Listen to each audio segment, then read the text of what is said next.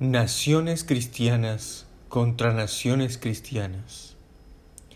Qué triste espectáculo de impotencia y destrucción presenta esta guerra fratricida que naciones cristianas han emprendido contra naciones cristianas, anglicanos contra luteranos, católicos contra ortodoxos griegos, católicos contra católicos y protestantes contra protestantes, a favor de la pretendida civilización cristiana, a los ojos de quienes ya perciben la quiebra de las instituciones que dicen hablar en el nombre de Jesucristo y ser los custodios de su fe.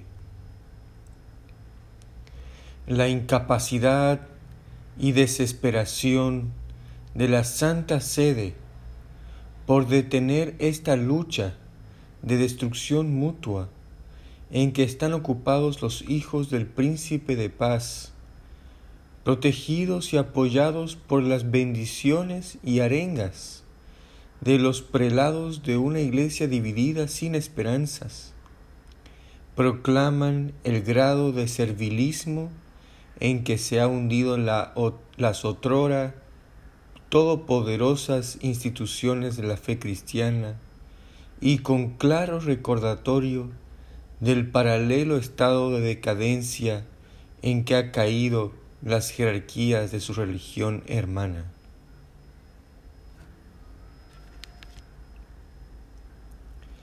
Trágicamente, la cristiandad ha desconocido y se ha apartado lejos de la alta misión que aquel quien es el verdadero príncipe de paz ha llamado a cumplir a todo el conjunto de los cristianos, mediante estos pasajes últimos de su tabla al Papa Pío IX, los cuales establecen para siempre la distinción entre la misión de Bajaola en esta época y la de Jesucristo. Di, oh concurso de cristianos, en una ocasión previa nos revelamos a vosotros y no me reconocisteis. Esta es otra ocasión más que se os ha concedido. Este es el día de Dios. Volveos hacia Él. El amado no quiere que seáis consumidos por el fuego de vuestros deseos. Si fueseis apartados de Él como por un velo, no sería por ninguna otra razón que por vuestra propia obstinación e ignorancia. Hacéis mención de mí y no me reconocéis. Me llamáis y hacéis caso omiso de mi revelación. Oh pueblo del Evangelio,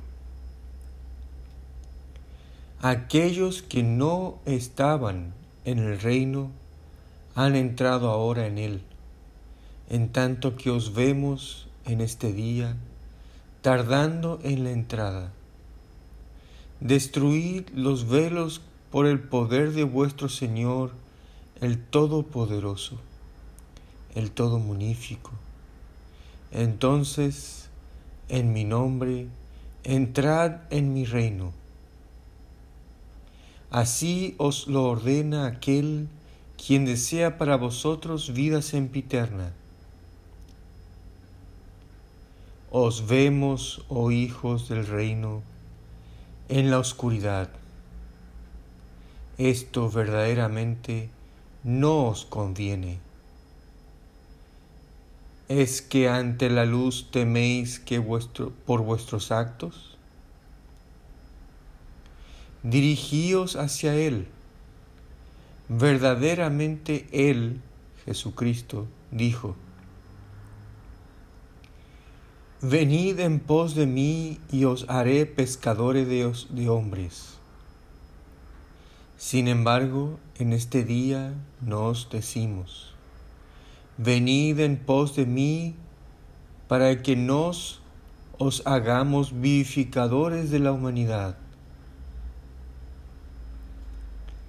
Di, ha escrito además, nos en verdad hemos venido por amor a vosotros y hemos soportado los infortunios del mundo por vuestra salvación.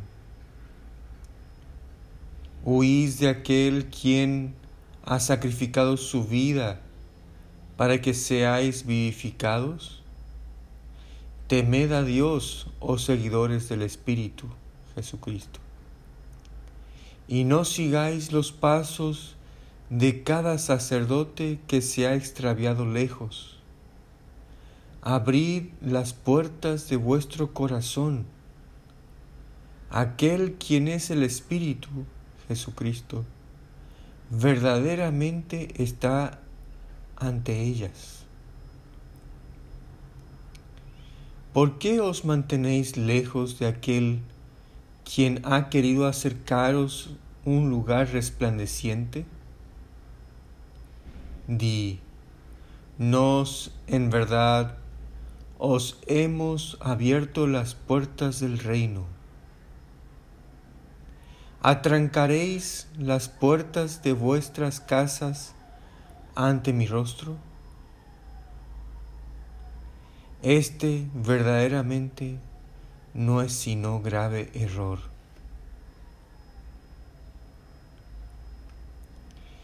Tal es el estado a que ha llegado el clero cristiano, clero que se ha interpuesto entre su rebaño y el Cristo vuelto en la gloria del Padre.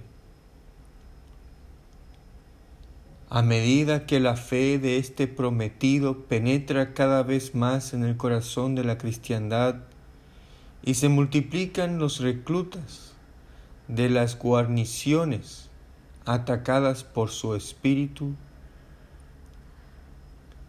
provocando una acción coordinada y enérgica en defensa de los baluartes de la ortodoxia cristiana, y a medida que las fuerzas del nacionalismo, paganismo, secularismo y racismo avanzan conjuntamente hacia su punto culminante, no podemos dejar de suponer que la disminución del poder, autoridad y prestigio de esos eclesiásticos se acentuará, demostrando más claramente la veracidad y exponiendo más ampliamente las implicaciones de la declaración de Bajaola que predice el eclipsamiento de las lumbreras de la Iglesia de Jesucristo. Devastadores han sido realmente los estragos causados a la jerarquía chií de Persia y lamentablemente la suerte reservada a su resto que ahora gime bajo el yugo de la autoridad civil, a la que había despreciado y dominado durante siglos.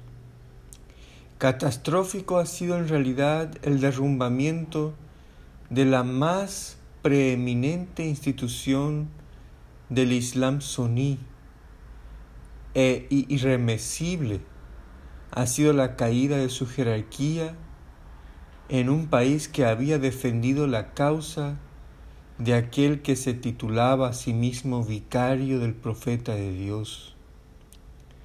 Continuo e inexorable es el proceso que ha traído tal destrucción, vergüenza, división y debilidad a los defensores de los baluartes del eclesiasticismo cristiano y tenebrosas son realmente las nubes que oscurecen su horizonte.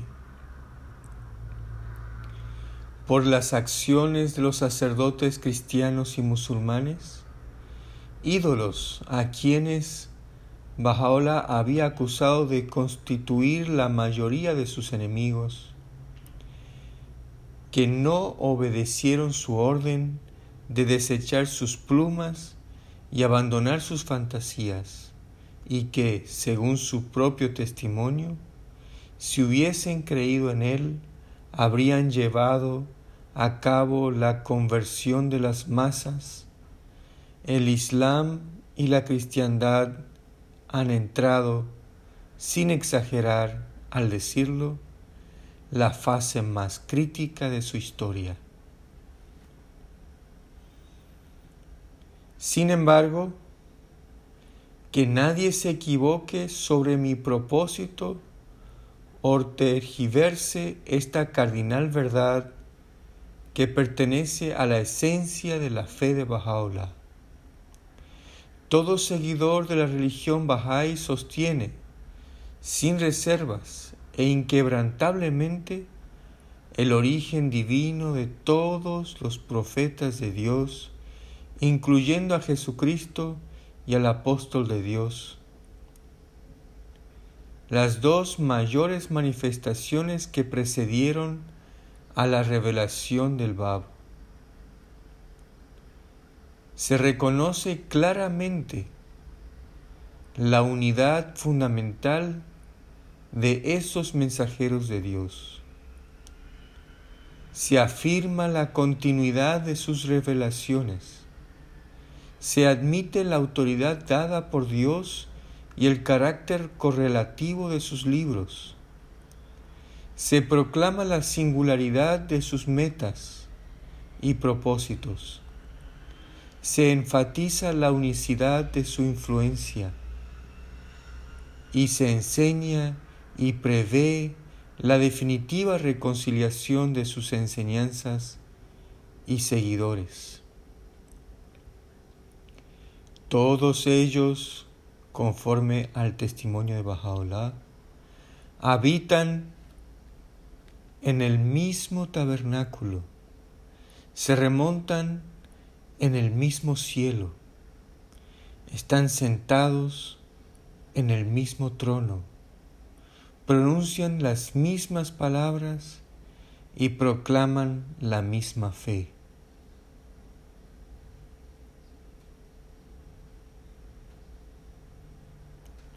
La continuidad de la revelación. La fe identificada con el nombre de Bahá'u'lláh niega toda intención de rebajar a cualquiera de los profetas que vinieron antes que él, de reducir cualquiera de sus enseñanzas, de oscurecer, aunque sea levemente, el resplandor de sus revelaciones, de desalojarlos del corazón de sus seguidores, de abrogar los fundamentos de sus doctrinas, de descartar cualquiera de sus libros revelados, o de suprimir las legítimas aspiraciones de sus seguidores. Rechazando la pretensión de que alguna religión sea la revelación final de Dios al hombre y negando índole final a su propia revelación, la inculca el principio básico de la relatividad religiosa, la continuidad de la revelación divina y el carácter progresivo de la experiencia religiosa. Su propósito es ampliar la base de todas las religiones reveladas y descubrir los misterios de sus escrituras. Insiste en el reconocimiento incondicional de la unidad de su propósito. Reafirma las eternas verdades que ellas encierran. Coordina sus funciones. Distingue lo esencial y auténtico de lo no esencial y espurio en sus enseñanzas. Separa las verdades divinamente dadas de las supersticiones incitadas por los sacerdotes y sobre esta base proclama la posibilidad de su unificación, profetizando incluso su inevitabilidad y la consumación de sus mayores esperanzas. En cuanto a Mohammed, el apóstol de Dios, que ninguno de sus seguidores al leer estas páginas piense en ningún momento que el Islam, su profeta, su libro, sus sucesores nombrados o cualquiera de sus enseñanzas auténticas han sido o pueden ser de alguna manera o siquiera en un grado ínfimo menospreciados. El linaje del Bab descendiente del Imam Hossein, las diversas y notables pruebas que aparecen en la narración de Nabil acerca de la actitud del precursor de la fe para con el fundador, los imanes y el libro del Islam. Los ardientes elogios que Bajaola pronuncia en el Ketabe Irán de Muhammad y sus legítimos sucesores, en particular del sin par e incomparable Imán Hossein. Los argumentos aducidos enérgica, audaz y públicamente por Abdul Bahá en iglesias y sinagogas para demostrar la validez del mensaje del profeta árabe. Y último en orden pero no en importancia, el testimonio escrito de la reina de Romania, que nacida en la fe anglicana y no obstante la estrecha coalición de su gobierno con la Iglesia Ortodoxa Cristiana griega, religión de Estado de su país de adopción, ha sido impulsada en gran parte como resultado de la lectura de esos discursos públicos de Abdul Bahá a proclamar su reconocimiento de la función profética de Mohammed. Todo esto proclama en términos muy claros la verdadera actitud de la fe Bahá'í para con su religión madre.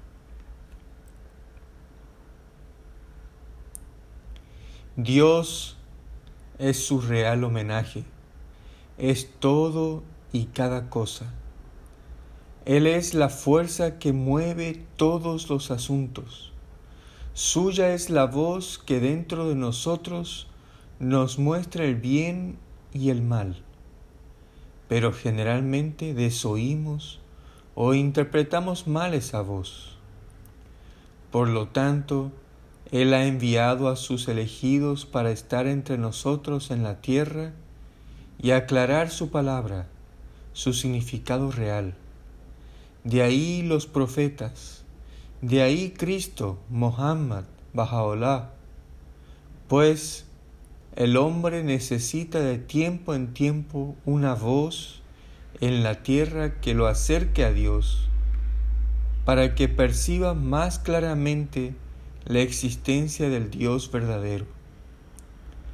Esas voces que se nos enviaron tenían que encarnarse para que con vuestros, con nuestros oídos terrenales, pudiésemos oír y comprender.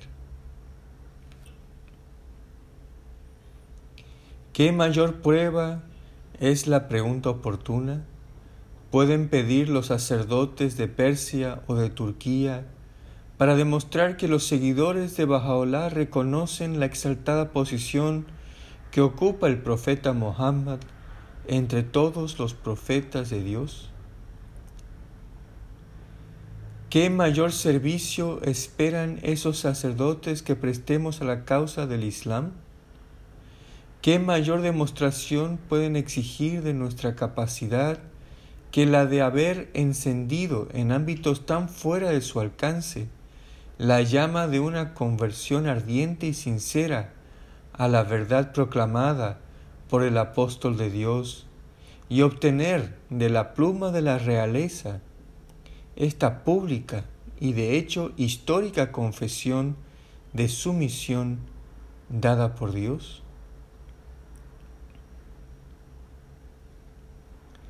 En cuanto a la posición de la cristiandad, se ha dicho, sin vacilación ni ambigüedad, que se reconoce incondicionalmente su origen divino, se afirma decididamente la condición de Hijo y la divinidad de Jesucristo, se acepta plenamente la inspiración divina del Evangelio, se confiesa la realidad del misterio de la Inmaculada Concepción de la Virgen María y se sostiene y defiende la primacía de Pedro, el príncipe de los apóstoles.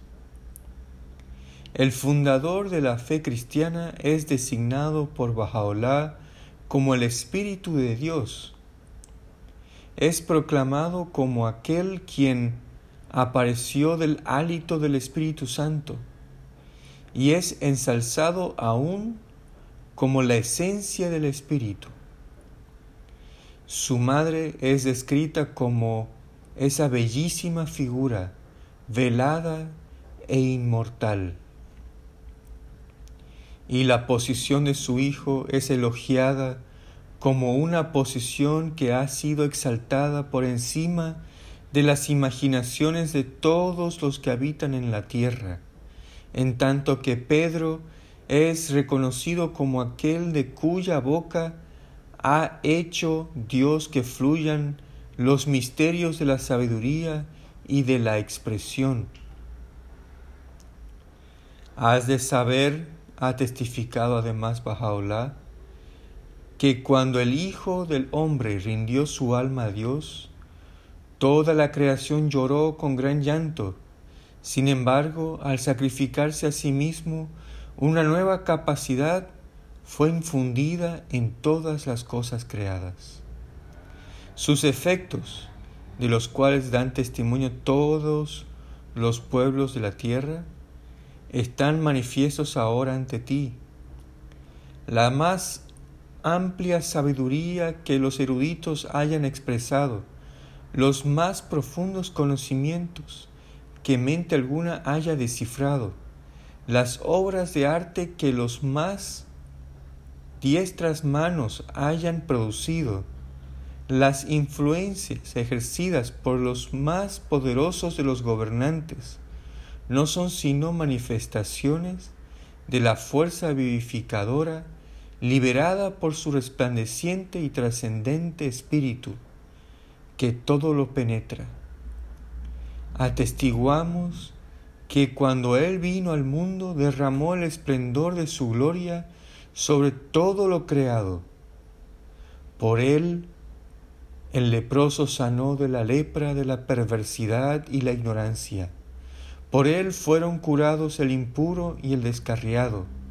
Mediante su poder, nacido de Dios Todopoderoso, los ojos del ciego fueron abiertos y el alma del pecador santificada. Es Él quien purificó al mundo. Bendito el hombre que con la faz radiante de luz se ha vuelto hacia Él.